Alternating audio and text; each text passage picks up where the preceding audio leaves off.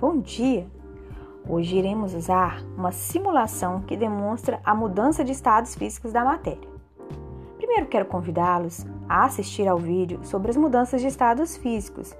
Depois, através da simulação, iremos entender como as substâncias se organizam nos diferentes estados de agregação. Após assistir a simulação, responda a questão a seguir.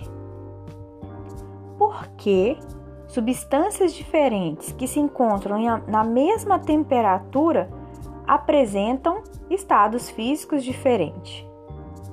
Se liga na dica.